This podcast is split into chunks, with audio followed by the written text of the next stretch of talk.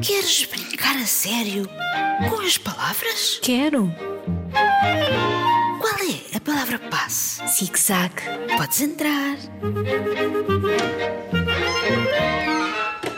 Olá, Olá, queridos ouvintes. eu sou a Isabel. E eu sou a Margarida. Estou tão curiosa para saber que frases recebemos. E com razão. Chegaram umas tão giras, foi difícil escolher quais íamos ler. Imagina, imagina.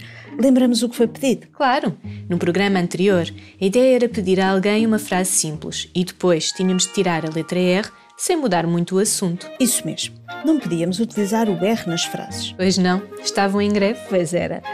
O António, de 9 anos, recebeu esta frase: Andas sempre a correr.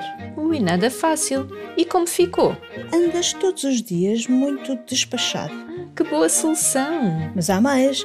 Vou ler a frase que a Rita, de 7 anos, recebeu: O rato roeu um sapato. Eu leio como ficou.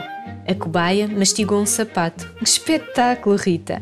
E qual vai ser o próximo desafio? quase Natal.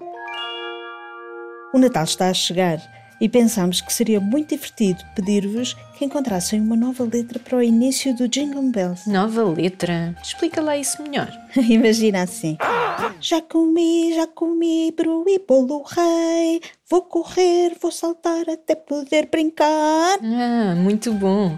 Vamos a isso então. Nananã, nananã, nananã. Adeus, adeus. Tenho que desligar a Isabel.